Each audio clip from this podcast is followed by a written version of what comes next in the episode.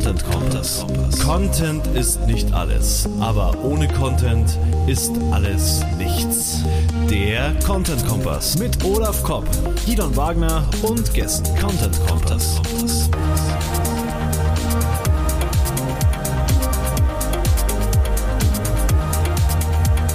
Content Kompass. Als ich gerade das Laufen gelernt habe, da hat Markus Burgdorf gerade die Seiten gewechselt vom Journalismus in den PR, in die PR rein, in die Öffentlichkeitsarbeit. Und heute ist er bei in Olafs Agentur äh, ja der Head of PR.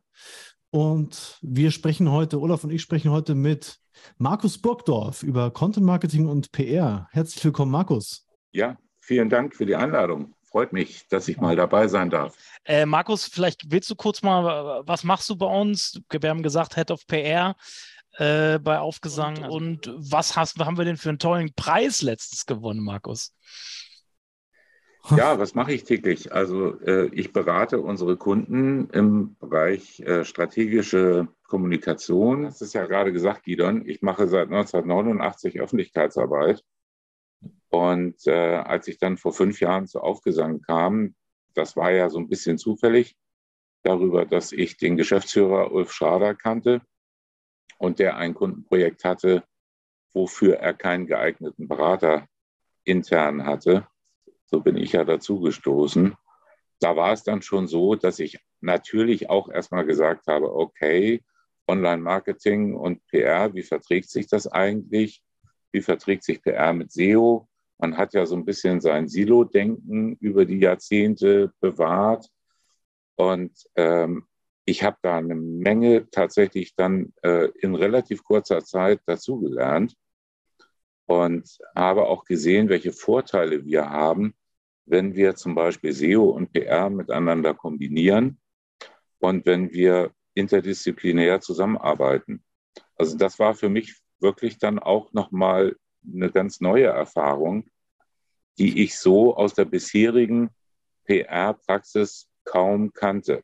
Wann bist du da reingekommen? Also bei Aufgesang? Vor fünf Jahren. Fünf Jahren. Ja, ja. genau.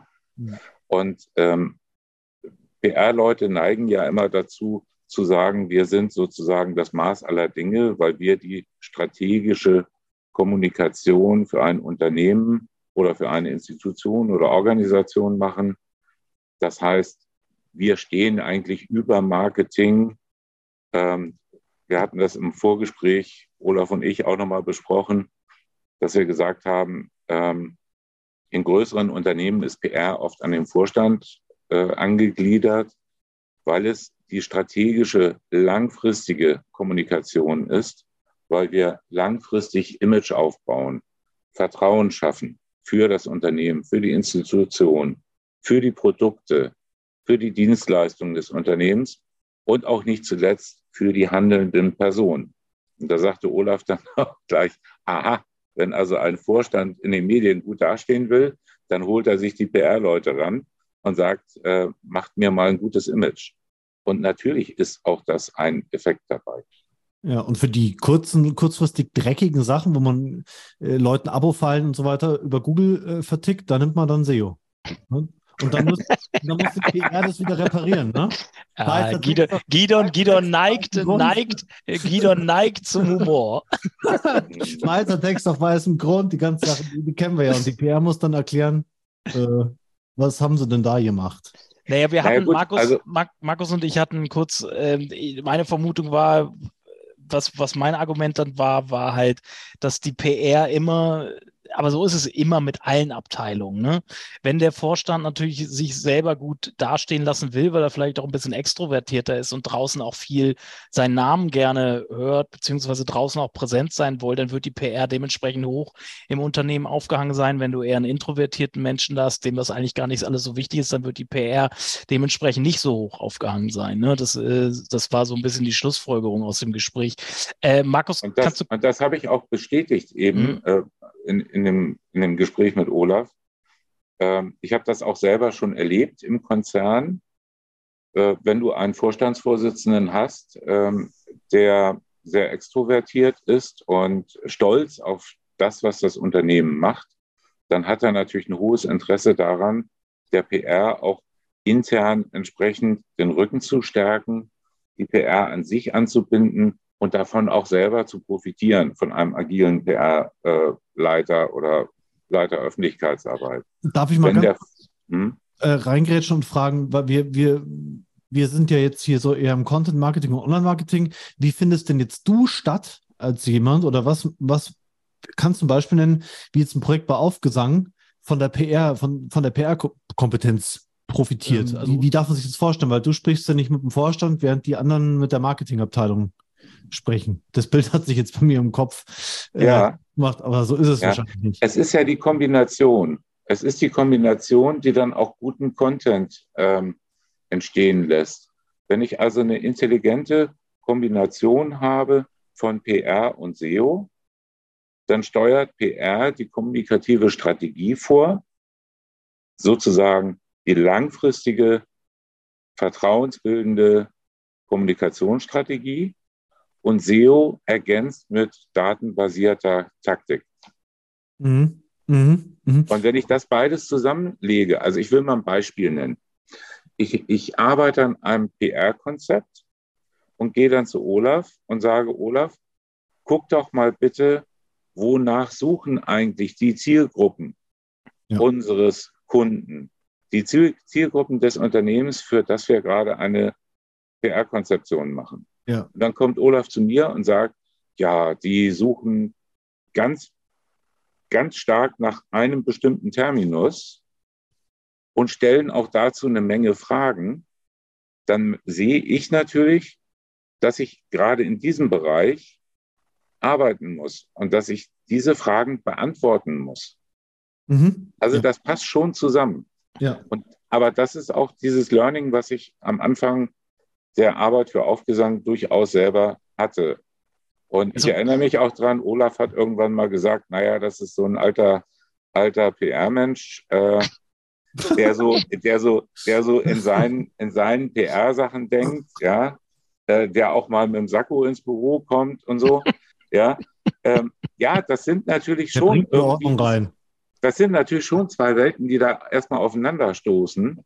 Aber ich denke, wir haben das sehr gut geschafft, dass wir gemerkt haben, was haben wir an dem jeweils anderen ja, an der jeweils anderen Thematik. Ich möchte auch eben noch mal ganz kurz auf diesen Preis zurückkommen, weil das ist vielleicht auch eine ganz spannende Sache. Wir, also passt auf mit der Werbung, gell? passt auf. Ne? ja, aber mach, mach weiter, mach weiter. Ja.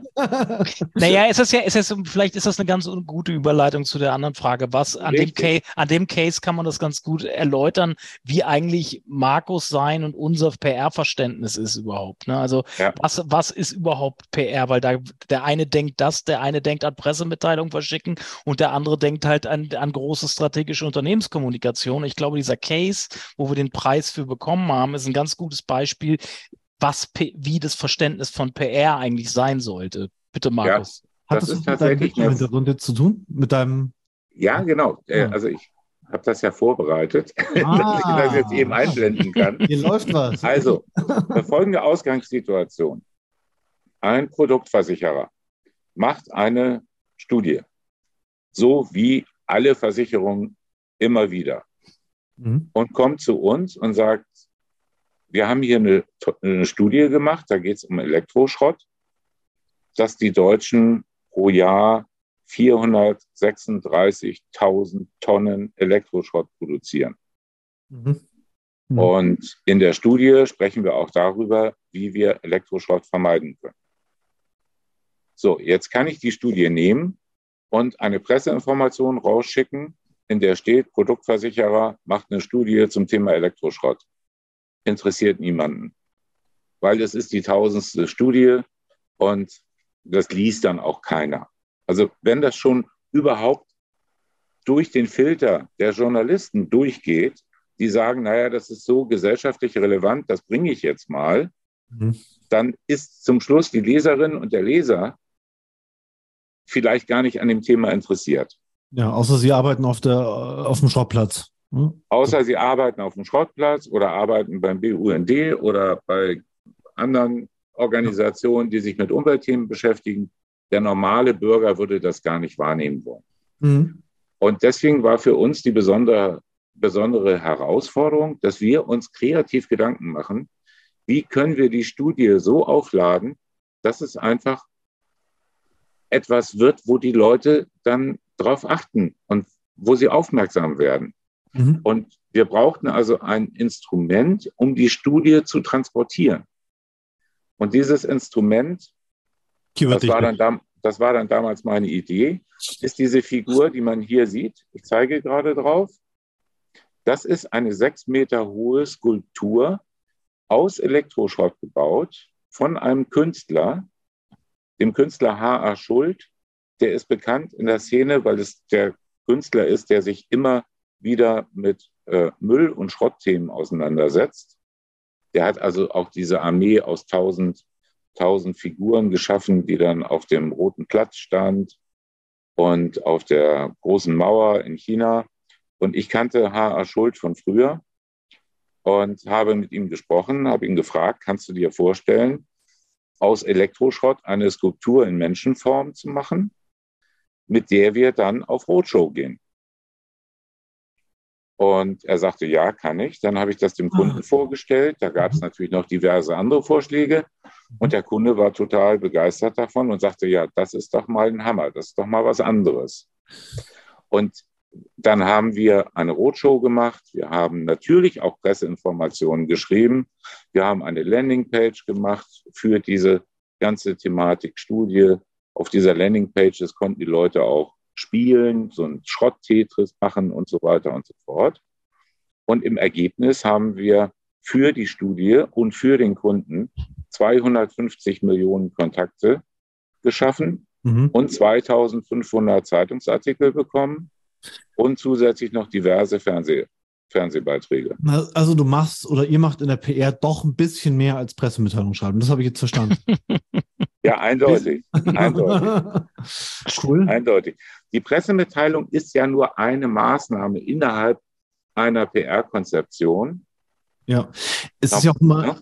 Normalerweise ja auch, arbeite ich ja konzeptionell. Das heißt, ja. ich überlege mir, wo steht der Kunde heute und wo will er hin.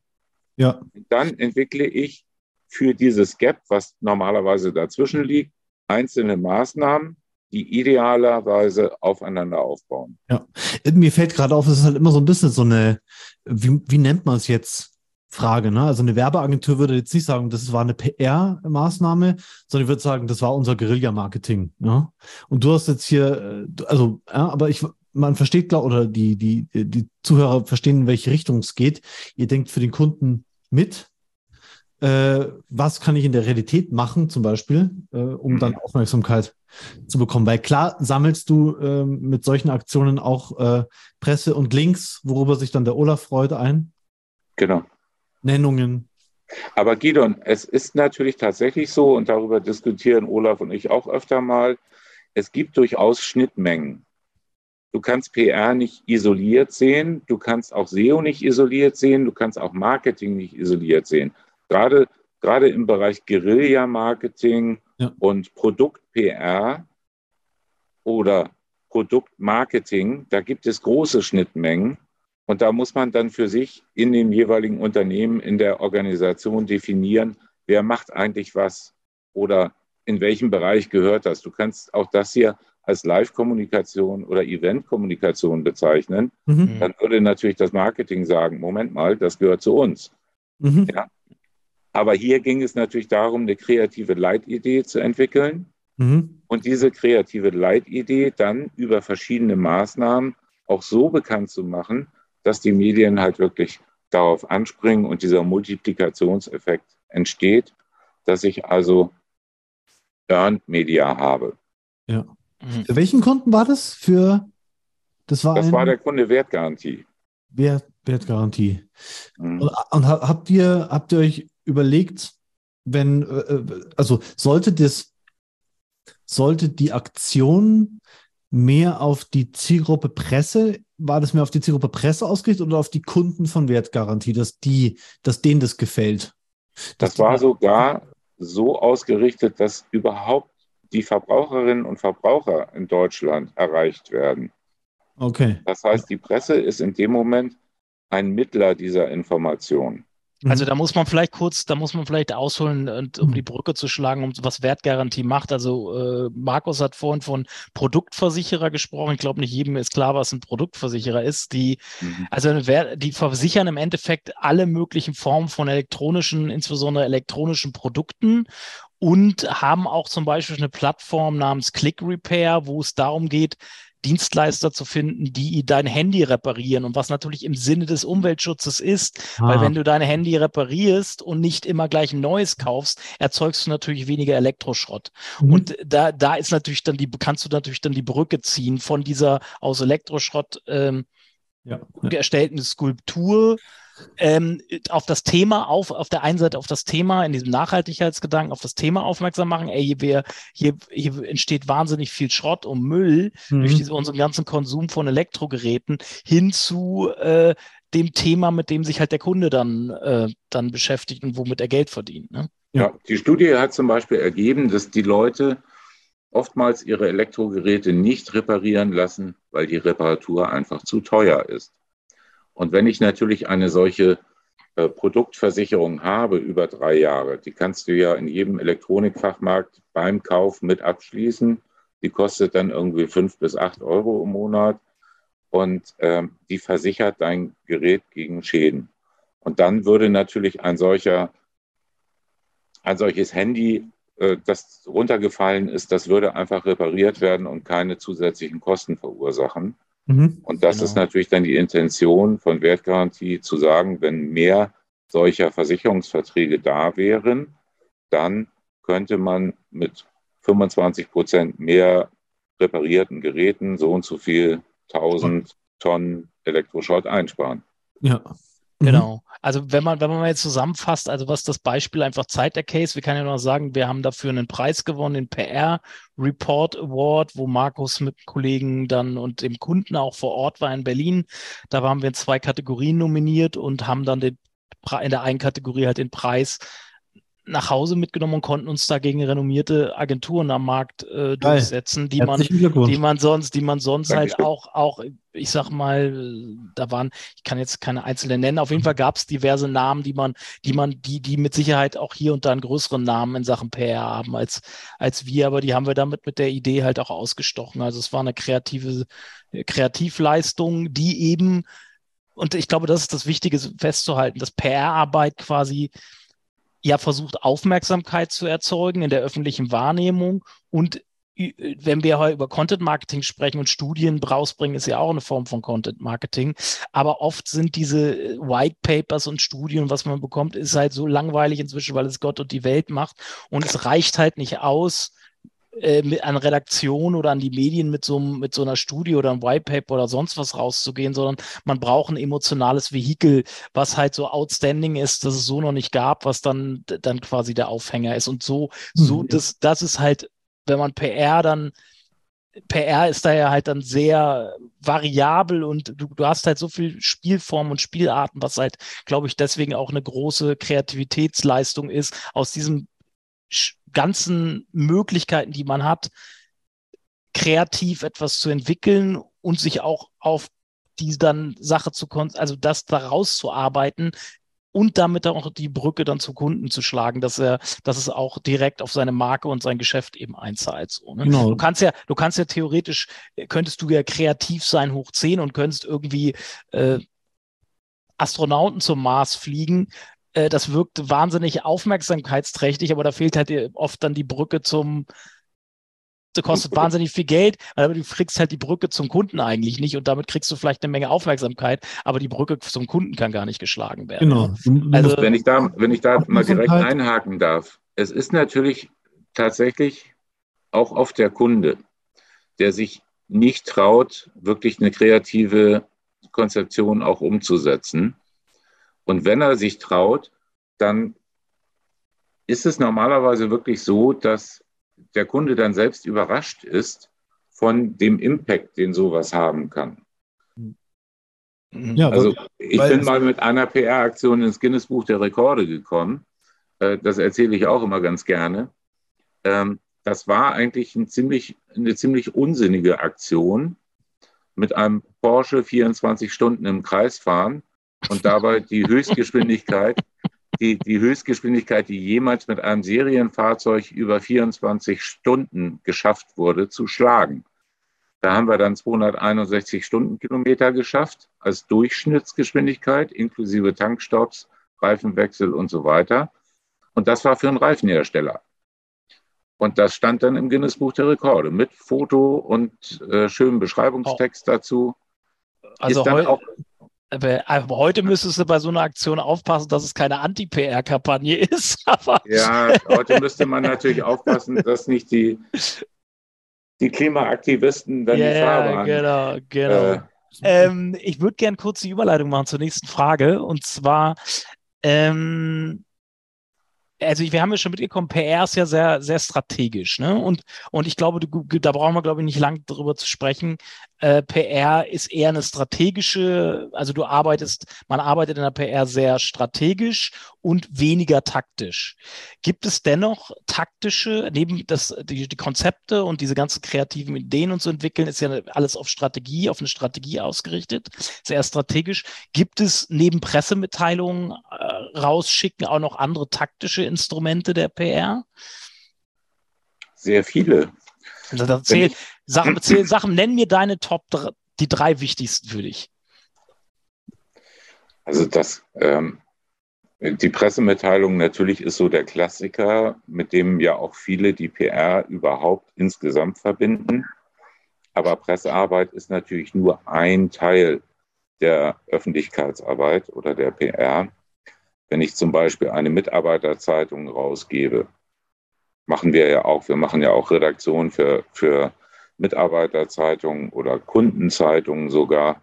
Sowas gibt es ja auch noch. Ja, wenn man so nur digital denkt, dann glaubt man eigentlich, das gibt es nicht mehr, aber ähm, es gibt sehr wohl, sehr wohl natürlich auch noch Printerzeugnisse. Ähm, oder man, ähm, man macht ein Pressegespräch, man macht eine Produkteinführungsveranstaltung für Journalisten. Das sind natürlich dann in dem Moment auch keine echten strategischen Maßnahmen, sondern eher taktische Maßnahmen. Mhm. Insofern gibt es jede Menge normale, taktische und auch kurzfristig wirksame Maßnahmen. Wenn ich ein Produkt neu einführe, dann möchte ich ja, dass dieses Produkt einen guten Start bekommt. Und dann bin ich ja auch in der Kurzfristigkeit sehr wohl, natürlich. Mhm. Ähm, dann hatten wir gesagt, also es gibt große Diskussionen, also diese es gibt ja immer noch diese Abgrenzungswünsche zwischen Abteilungen und leider gibt es die. Wir haben es oft äh, Thema bei uns in der Sendung. Wir hatten hat es mit der Lena Saldern, die vor vorletzte Sendung bei euch war, äh, bei uns war, die hat erzählt, dass bei E.ON es in Abteilungen im dem Sinne gar nicht mehr gibt, sondern dass sie sie, dass sie, dass es nicht mehr um, um Disziplin geht oder um Kanäle, sondern es geht um äh, darum, es geht ums Ziel im Endeffekt, ums gemeinsame Ziel und, und dass dort die Abteilungen aufgelöst waren. Aber bei vielen Unternehmen gibt es halt diese Abteilungsfürsten noch und diese Abteilungsdenke noch. Und oft gibt es in dem Zuge auch die Diskussion, Marketing versus PR. Wer, wer hat hier den Hut auf? Wer ist hier King, King im Castle? Marketing oder PR? Oder da, da wird sich manche sagen, äh, PR ist, ordnet sich dem Marketing unter und manche sagen, Marketing ordnet sich der PR unter. Was hast du da für eine Meinung zu? Ich bin eigentlich für eine friedliche Koexistenz. ähm, die ist ja sogar möglich. Äh, gefährlich wird es tatsächlich, wenn äh, PR Marketing untergeordnet wird, weil dann ähm, natürlich auch das Marketing darüber entscheidet, wie viel Budget PR zur Verfügung steht.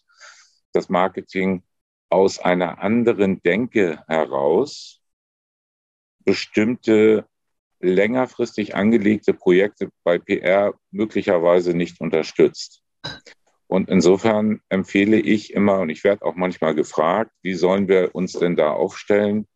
Dann empfehle ich immer, lasst es nebeneinander oder nehmt PR halt wirklich als Stabsstelle zur Geschäftsführung und zum Vorstand. Das mhm. macht durchaus Sinn. Okay. Ähm, jetzt, jetzt haben wir von den Budgets, also man muss ja sagen, dieser Case, den wir davon gezeigt haben, der war ja auch mit einem gewissen Budget ausgestattet. Ne? Also mhm. äh, das war jetzt kein, äh, diese Aktion hätte nicht jedes Unternehmen machen können. Ne? Also das wäre, das waren, wir können ja davon sprechen, es waren mehrere hunderttausend Euro Budget, ne? Und, so 300.000 ja, insgesamt. Ja, ja. Mhm. Und können wir, wenn wir da so offen drüber reden können. Äh, und das ist halt für jedes, für ein Unternehmen, finde ich für jedes, für viele Unternehmen, sagen wir, aus dem KMU-Bereich nicht machbar.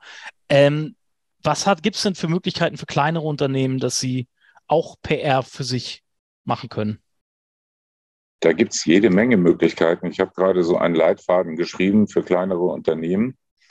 Und wir haben ja auch bei uns in der Agentur so Produktpakete geschnürt, wo man für einen äh, recht geringen monatlichen Beitrag eine, sagen wir mal, Basis-Öffentlichkeitsarbeit bekommen kann.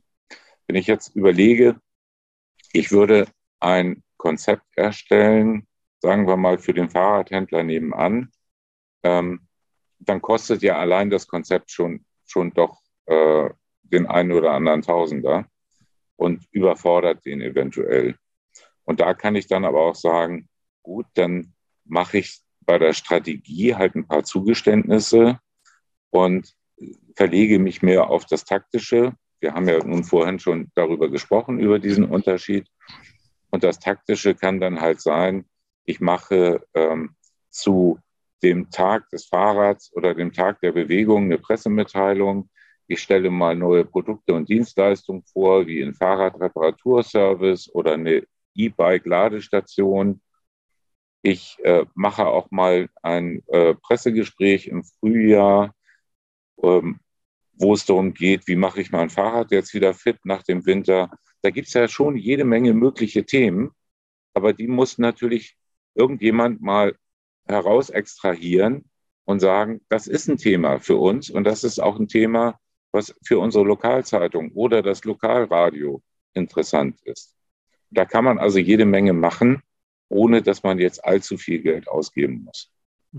Hast du noch ein paar andere Ideen jetzt konkret? Also äh, Beispiele für Aktionen, Studien aus der Vergangenheit, die nicht so viel Geld kosten? Weil ich glaube, das wird viele Hörer interessieren. Was kann ich denn machen, was jetzt, äh, sagen wir mal, vielleicht in die Tausender geht, aber nicht in die Zehn- oder Hunderttausender? Äh, ja. Also wir hatten zum Beispiel kürzlich einen ähm, Hersteller von elektronischen Parkscheiben. Bei denen ist das Problem, dass alle Leute denken, die sind in Deutschland gar nicht zugelassen. Mhm.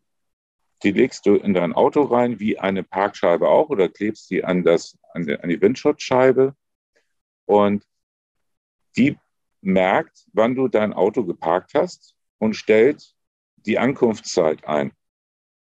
Mhm. Und für die haben wir zum Beispiel für, ich glaube, es war, waren insgesamt 5000 Euro folgende Aktionen gemacht.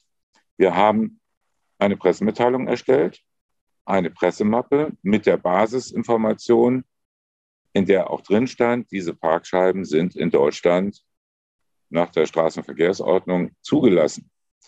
Dann war ich auf einer Veranstaltung, auf der viele Motorjournalisten waren und habe dort diesen Motorjournalisten diese Pressemappe überreicht mit einem Muster von dieser elektronischen Parkscheibe. Und dann erschienen auch mehrere Artikel über diese elektronische Parkscheibe, unter anderem in der Autobild. Und damit war also für relativ kleinen Geldeinsatz haben wir es da geschafft, die elektronische Parkscheibe überhaupt mal zu platzieren. Als ein Beispiel. Ansonsten müsstest du mir natürlich immer sagen, wenn du jetzt Beispiele hören willst, aus welcher Branche möchtest du ein Beispiel hören? Dann kann ich dir, kann ich dir einen Vorschlag machen, was du machen könntest. Mhm. Äh, wir machen jetzt, ich dachte, wir machen jetzt, du hast vorhin so, so, war so eine leichte Flanke gegen Studien, weil die jeder macht.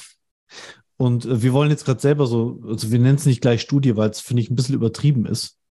Ja. Wir wollen so Berichte machen. Wir haben ja unsere äh, wortliche Textanalyse, die Texte auf Verständlichkeit checkt. Mhm. Und wir schauen uns jetzt äh, Branchen an und analysieren jetzt erstmal die Texte auf der Website. Wie verständlich sind die? Und machen das jetzt, fangen wir mal mit Versicherungen an, weil die tummeln sich bei uns eh schon so ein bisschen. Ähm, und schauen uns halt die größten Versicherungen an, nehmen die äh, mhm. fünf Top-Versicherungsprodukte äh, also die beliebtesten Versicherungsprodukte und schauen uns einfach an, wie verständlich sind die Texte und machen dann, machen dann ein Ranking. Und unser, unsere Idee ist, ja, wir veröffentlichen das dann, machen dazu auch eine Pressemitteilung und würden halt jetzt mal die, auch die Unternehmen selbst dann anschreiben und sagen, schau mal, hier bist du gelandet. Mhm. Die Top 5 machen wir öffentlich oder die Top 10 und die anderen mhm. schreiben wir an. Das war halt jetzt mal so eine Idee, die ist vielleicht nicht besonders, ähm, besonders kreativ oder so. Aber doch, doch, durchaus. Die ist sogar äußerst aktuell. Denn ähm, wir sind ja gerade in einer Phase, wo es ein neues Gesetz gibt mhm. zum Thema verständliche Sprache. Und 2025 sind alle Unternehmen aufgefordert, auf ihren Webseiten verständliche Sprache einzusetzen. Mhm. Und das ist ein ganz, ganz spannendes Thema, denn es gibt da ja unterschiedliche Stufen dieser verständlichen Sprache. Leichte Sprache für Leute, die nicht Deutsch sprechen zum Beispiel. Und dann aber leichte Sprache und einfache Sprache. Mhm. Und äh, da haben wir zum Beispiel auch eine Kooperation mit einem Übersetzungsbüro, ah. das sich jetzt darauf spezialisiert, komplexere mhm. Texte in einfache Sprache zu übersetzen. Super. Und ähm, aber, aber mal zurück zu deiner Studie. Deine Studie ist natürlich eine B2B-Verkaufsförderungsstudie. Mhm. Das heißt, du willst damit eigentlich Kunden generieren ja, für eure Dienstleistung. Ja. Das heißt, diese Studie hat erstmal, tut mir leid, dass ich das so sagen muss, keine Relevanz für irgendwelche Endverbraucher von sich aus, sondern die, die Hauptrelevanz liegt bei euren potenziellen Kunden. Ja. Was ich dir jetzt raten würde, wäre einfach in die Fachpresse der Versicherungswirtschaft reinzugehen damit mhm. und dort einen ähm, Namensartikel zu platzieren. Mhm. Da steht dann Gideon Wagner ja. zum Thema verständliche Sprache auf Versicherungswebsite. Mhm. Das wird schwierig, dass du da überhaupt einen Fuß in die Tür kriegst, weil wir haben das nämlich schon gemacht für die Firma, ähm, mit der wir da zusammenarbeiten. Und wir waren jetzt gerade in dem in dem Hauptfachmagazin der Versicherungswirtschaft genau mit dem Thema einfache Sprache auf Webseiten schon drin. Ah, ich, ich wusste es, ich, ist für mich auch neu, wusste ich auch noch nicht. ah, cool. Ja, ja. Manchmal segeln wir auch agenturintern etwas unter dem Radar, aber ähm, ja. da ist es halt dann so, da sprechen wir die Redakteure direkt an und sagen, wir haben hier eine Spezialistin, in dem Fall war es eine Spezialistin für einfache Sprache. Mhm. Und wir bieten euch einen Namensartikel an. Ihr braucht gar nichts tun. Wir mhm. machen das alles fertig und ihr stellt einfach den Platz dafür zur Verfügung, wenn das Thema für euch von Interesse ist. Und dann ja. haben die gesagt, super, das, das ist ja wirklich ein tolles Ding. Das wussten wir ja noch gar nicht und haben den Artikel dann veröffentlicht. Genauso haben wir es auch mit der Bankenszene gemacht. Da war jetzt auch schon ein solcher Namensartikel drin. Mit Namensartikel meinst du einfach einen Gastbeitrag, ne? Von, von, von einer Person. Ja, Mark genau. Burgdorf, mhm. Geschäftsführer von, äh, PR-Leiter von Aufgesang und genau. Nein, in dem Fall natürlich die Kundin in den ja, Mittelpunkt klar. gestellt. Ja, klar. Also ich kenne ihren Namen nicht. Wir dürfen. Ja, ja, genau. ja. ja. So das haben wir früher auch schon gemacht. Ist, aber ist mal cool, jetzt von einem PR-Profi das auch äh, zurückgespiegelt äh, zu bekommen.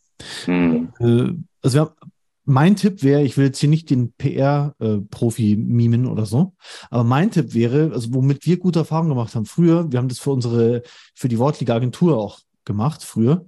Äh, ich habe denen, ich habe die nicht nur angerufen, äh, angeschrieben, so wollen wir nicht, wollt ihr nicht einen Artikel haben, sondern ich habe den fertige Artikel geschickt, habe gesagt, hier, magst du den haben? Und, äh, und da haben erstaunlich viele Ja gesagt. Ich bin zum Beispiel in die, ins Deutsche Ärzteblatt damals reingekommen, 2013 ja. Ärzte online werben. Wir wurden sogar dafür bezahlt. Gesagt, so, und jetzt schickt uns mal eure Rechnung. Was? Mhm. Wollten Gidon, Werbung machen. ja. Gidon, sowas kannst du machen, wenn du selbst für deine eigene PR verantwortlich bist. Mhm. Als Agentur ist es ja so, dass wir natürlich unsere Arbeitszeit abrechnen müssen. Und wenn wir jetzt einfach auf den Verdacht hin, dass es jemand nehmen könnte, Texte produzieren, das ist dann eher so wie die Pressemitteilung. Mhm. Ja?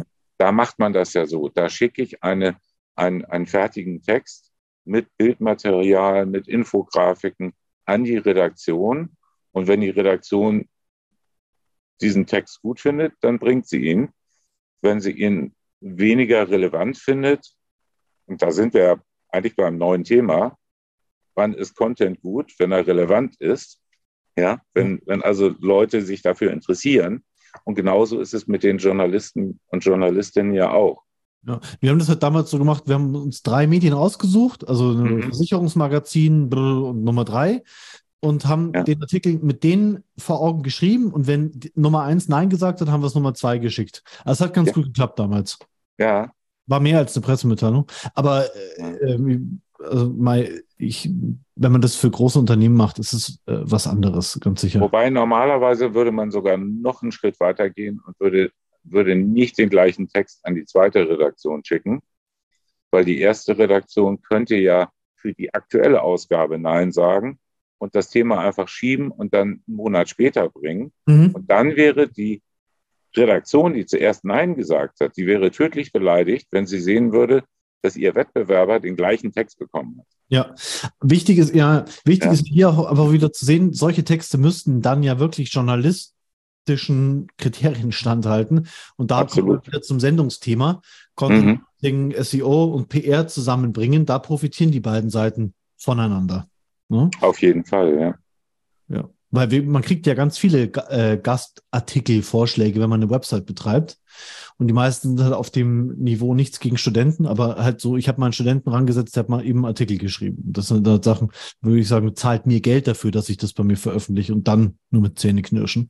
Und das, was du gerade erzählt hast, wo wir gerade reden, ist ja etwas, da produzierst du für deinen Kunden etwas mit deinem Kunden zusammen, vielleicht sogar, der liefert dir noch Daten und so. Mhm. Danach lecken sich die Redaktion die Finger und sagen, geil, das nehmen wir, die schenken uns das hier. Ist ja super. Mhm. Und alles, was uns das kostet, ist eine, ist eine Autorenbeschreibung am Ende vom Text. Genau. Und wenn das Ganze journalistisch ordentlich aufgearbeitet ist, dann ist das ja auch kein Werbetext. Genau. Und, genau, ja, und, ja. und will, will nicht, nicht irgendwie direkt äh, transaktional irgendwas verkaufen oder zu einer Handlung auffordern, sondern informiert. Und, genau. und gerade dieser Infocontent, äh, der ist für PR-Leute durchaus wichtig. Okay. Ratgeber-Themen funktionieren immer hervorragend ich, in der PR. Ich würde das, ich würde das jetzt gerne noch mal ein bisschen konkretisieren und zwar, äh, und zwar die letzten beiden Fragen zusammenführen. Die erste Frage war eigentlich, wo sind die Schnittstellen zwischen Content Marketing und PR? Ich würde das ein bisschen noch ergänzen. Was, wenn wir uns, wenn wir uns so Content als Gericht als äh, äh, Fünf-Sterne-Gericht vorstellen oder wir wollen ein Fünf-Sterne-Gericht in Form von Content kreieren. Äh, welche, welche Abteilungen oder welche Instrumentarien spielen damit rein, um das wirklich, um, um richtig guten Content dann auch im Sinne des, des Kunden oder des eigenen Unternehmens zu produzieren? Das ist natürlich sehr allgemein gefragt jetzt, denn es kommt ja auch darauf an, um welche Art von Content es geht. Hm welche Intention ich mit dem Content verfolge. Wenn wir jetzt nochmal bei dem Beispiel von eben bleiben, ähm, Ratgebertexte, da arbeiten ja durchaus in Unternehmen auch oft die Leute aus Forschung und Entwicklung mit, weil die einfach ganz, ganz tief äh, drinstecken im Thema, weil die, ähm, die auch die kleinen Unterschiede kennen in den Produkten. Äh, wenn das äh, ein allgemeiner Text ist über das Unternehmen oder so ein äh, Kategorietext äh, in einem Online-Shop, dann sind das schon wieder ganz andere Abteilungen, die da mithelfen. Dann ist es eventuell der Einkauf, eventuell äh, das Produktmanagement, äh, Gesundheit, der, der Planer, ähm, dann ist es der Shopmanager, dann ist es der SEO-Kollege, äh, der die Keywords beisteuert, die am häufigsten gesucht werden und, und, und. Also das kann man so allgemeingültig gar nicht beantworten. Da kann man nur dazu aufrufen, denkt dran, dass es unterschiedliche Interessen gibt bei der Content-Erstellung und dass da durchaus mehrere Leute mit am Tisch sitzen sollten, wenn es darum geht, guten Content zu erstellen. Ja, ich habe zum Beispiel äh, ein, vielleicht Olaf als Antwort noch Ergänzung, Negativbeispiel aus der Vergangenheit, oder weiß nicht, ob es ein Negativbeispiel war, da hat jemand, da hat jemand PR fürs Link-Building, so hat er das damals auch genannt. Also, der hat, die haben dann irgendwie, ich weiß nicht mehr, irgendwie Feuerwehren angeschrieben und das Ziel war, die haben irgendwas auf einer Seite veröffentlicht zu, ich glaube, Brandmelder waren das. Das Ziel war auf jeden Fall, dass möglichst viele Feuerwehrseiten äh, den Kunden verlinken. So. Mhm. Das ist ja eigentlich aus heutiger Sicht, äh, korrigier mich, Olaf, wenn ich Quatsch rede, aber eigentlich Perlen vor die Säue oder auch Markus, weil du ja bei, bei der Gelegenheit die Kommunikation mit dem Kunden verpasst. Ja, wenn du nur auf Links zum Beispiel schielst, dann verpasst du ja die, die Chance, mit der, mit der PR auch, wie du es gesagt hast, Endkunden äh, zum Beispiel zu erreichen oder B2B-Kunden. Also am Schluss, am Schluss ist ja immer das äh, Content Marketing ist ja eine, ist ja ein, ist, oder Content und Content Marketing ist ja ein Instrumentarien, was sich ganz viele verschiedene Abteilungen bedienen. Äh, das kann das, kann das Marketing sein, das kann SEO sein, das kann PR sein. Und jeder, wenn, wenn du Content immer nur aus der, wenn es, wenn du die Intention immer nur getrieben ist aus einer Abteilung, dann wird der Content halt, das, du hast gerade ein Beispiel genannt, was aus SEO-Sicht getrieben wurde. Und klar, mhm äh, wenn man, wenn man mit den PR-Kollegen vielleicht mal kurz Rücksprache gehalten hätte, hätten die vielleicht eine Idee gehabt, wie man das Ganze noch so drehen kann, dass es sowohl ja. zu den Links kommt, als auch eben eine, äh, eine, eine Öffentlichkeits, ähm, schaffende Maßnahme daraus geworden wäre, dass man das hätte kombinieren können. Ja. Und aber, aber oft wird halt, und wir haben gerade einen aktuellen Fall tatsächlich, da kriegen wir auch mit äh, von einem Kunden, wo es, wo es auch um ähm, Content-Marketing-Kampagne im Endeffekt geht. Dort wird gesagt, ähm, bitte baut diese Content-Marketing-Kampagne so, dass wir möglichst wenig mit, wenig mit den anderen Abteilungen reden müssen. Das ist halt leider Realität in den Unternehmen. Und es wäre so viel geiler, es wäre so viel geiler, wenn man, wenn man, wenn man gemeinschaftlich an einem gemeinsamen Ziel arbeiten könnte und dann die einzelnen Abteilungsziele auch berücksichtigt werden. Ich glaube, das ist äh, viel effizienter und viel nachhaltiger, als wenn Content Marketing immer aus den einzelnen Abteilungen nur betrieben wird und jeder so sein eigenes Süppchen kocht. Also Ach, ganz spontan. Marketing reden müssen. Wir hassen die. Gidon, Gidon, ganz spontan zu deiner Brandmeldergeschichte. Ja. Ähm, da würde ich natürlich schon dem Kunden empfehlen, mit einem Pressedienst in die Breite zu gehen. Das heißt, ein fertig vorgeschriebener und mit Foto verbundener Beitrag, der dann zum Beispiel in allen Wochenblättern in Deutschland erscheinen kann. Damit kriege ich richtig viel Auflage. Damit erreiche ich die Endverbraucher genau da, wo sie, wo sie Zeit haben, zu Hause. Äh, mhm. mache dann einen Ratgeberartikel, in dem ich schreibe, was ist eigentlich der Vorteil, wenn ich in jedem Zimmer einen Brandmelder habe. Mhm. mhm. Und schon äh, erreiche ich da ein ganz anderes Ziel natürlich. Ne? Cool. Also es ist hängen geblieben bei mir, Ratgeber. Mehr ja. Ratgeber. Mhm. Und natürlich auch jetzt nie bei Ratgebern, da ist meine Ergänzung noch, äh, wir haben kaum noch Zeit, aber meine Ergänzung noch, denkt noch einen Schritt weiter. Also, weil es gibt so unglaublich viele Ratgeber. Äh, also, wie kann ich mir beim Ratgeber mehr Nutzen bieten als andere Ratgeber? Äh, Gidon, ganz einfach. Ähm, die Themen, von denen du selbst als PR-Mensch denkst, die sind komplett ausgelutscht. Die hast du schon so oft gebracht. Die laufen nach wie vor am besten. Und das ist witzigerweise in jeder Branche so. Und das ist so die, die, der Painpoint der, der PR-Leute, dass die sagen, das kann doch nicht sein, dass ich mit so einer Basis-Ratgeber-Story jetzt wieder so viel Erfolg habe. Mhm. Ja. Hat, hat auch damit zu tun, mit dem Filter der Journalisten, die ja selbst auch Endverbraucher sind und die selbst auch keine Spezialisten sind, wenn es um Geschirrspüler geht zum Beispiel. Jetzt machst du aber als Geschirrspülerhersteller, machst du einen Ratgebertext, ähm, wie das Geschirr sauberer aus, dem Spül äh, aus der Maschine kommt. Das hat ja einen schönen Nutzen. Das ist ja super. Ja. Und äh, das kannst du alle zwei Jahre spielen, das Thema. Du kannst sogar die alte, den alten Text quasi dir vornehmen, überarbeitest den ein bisschen, aktualisierst ihn ein bisschen, schickst ihn wieder raus und da läuft wieder ja, hervorragend. Das ist ja super. Das ist ja auch schon praktisch. Ich warne vor der Sorte. Ich glaube, über die denkst du gar nicht nach, Markus. Die Sorte Ratgeber, die sagen, welcher Geschirrspüler äh, ist der beste und dann geht jemand auf Amazon, schaut sich die, die, äh, ähm, die, die, die Stromverbrauch und was weiß ich an und schreibt dann darüber einen Rat, ja, der, der von Siemens hier verbraucht wenig Strom, gute Preis-Leistung, sowas kann man sich halt finde ich sparen, weil wie meine ich jetzt? einem Google bessere Ergebnisse.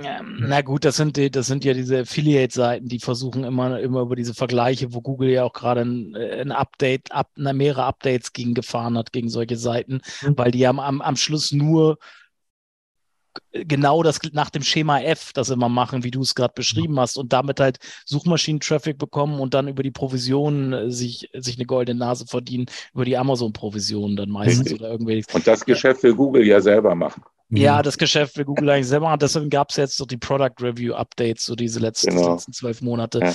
Ähm, Google ich lass uns, lass uns zum Ende kommen. Danke, Markus, dass du dir die Zeit genommen hast. Äh, ich konnte, wir konnten, hoffe, wir konnten ja. da so ein bisschen Einblick in die, die äh, PR-Arbeit äh, durch Aufgesang geben, aber auch PR allgemein und wie das mit Content auch zusammenhängt.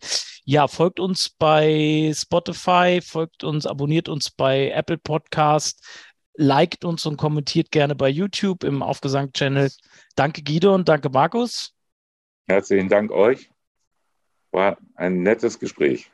Dankeschön. Ito. Tschüss. Tschüss. Hallo. Don't drink and drive. Reifen drink. Muss auch mal sein. NT zum tausendsten Mal. Tausend und ersten Mal. Ah. Alles klar, euch fuckt's ab, dass ich immer nur ein Thema hab. Ihr wisst schon das, worüber ich am liebsten reden mag. Allgemein, ich würd ihn das mit dem Saufen aufdrängen, deshalb lass ich mal am Moralischen raushängen. Also sag ich's, solange ihre Leber noch keusch sind, lasst die Finger von dem Stoff, aus dem Bierbäuche sind. Lasst die Flaschen stehen in den Regalen. Lasst es mit Rap, das kann man nüchtern eh nicht ertragen. Sucht euch ein Hobby, irgendeine Alternative. Spielt Hockey oder zockt Ballerspiele. Macht einen Bogen um Bars und Sündenfuhle. In Clubs und Discos gibt's nur Rumgebuhle. Was soll das Gebräuch aus holen, was nicht schon schon drin ist. Was es bei mir rausholt, ist nicht grad himmlisch. Man braucht nicht immer einen Kellergeist zur Steigerung der Geselligkeit und eh, ein Säuferpenner reicht. Damit ich in Frieden schlafe, es lässt mir keine Ruhe. Spreche es aus, keine kurzen für kurze. Der Rest ist piepigal und Schnurze. Das Wichtigste, keine kurzen für kurze. Alkohol, nein danke, sichert die Gurte, macht sachte. Keine kurzen für kurze, bleib nüchtern, sei der wahre Coole, schrei es raus. Keine kurzen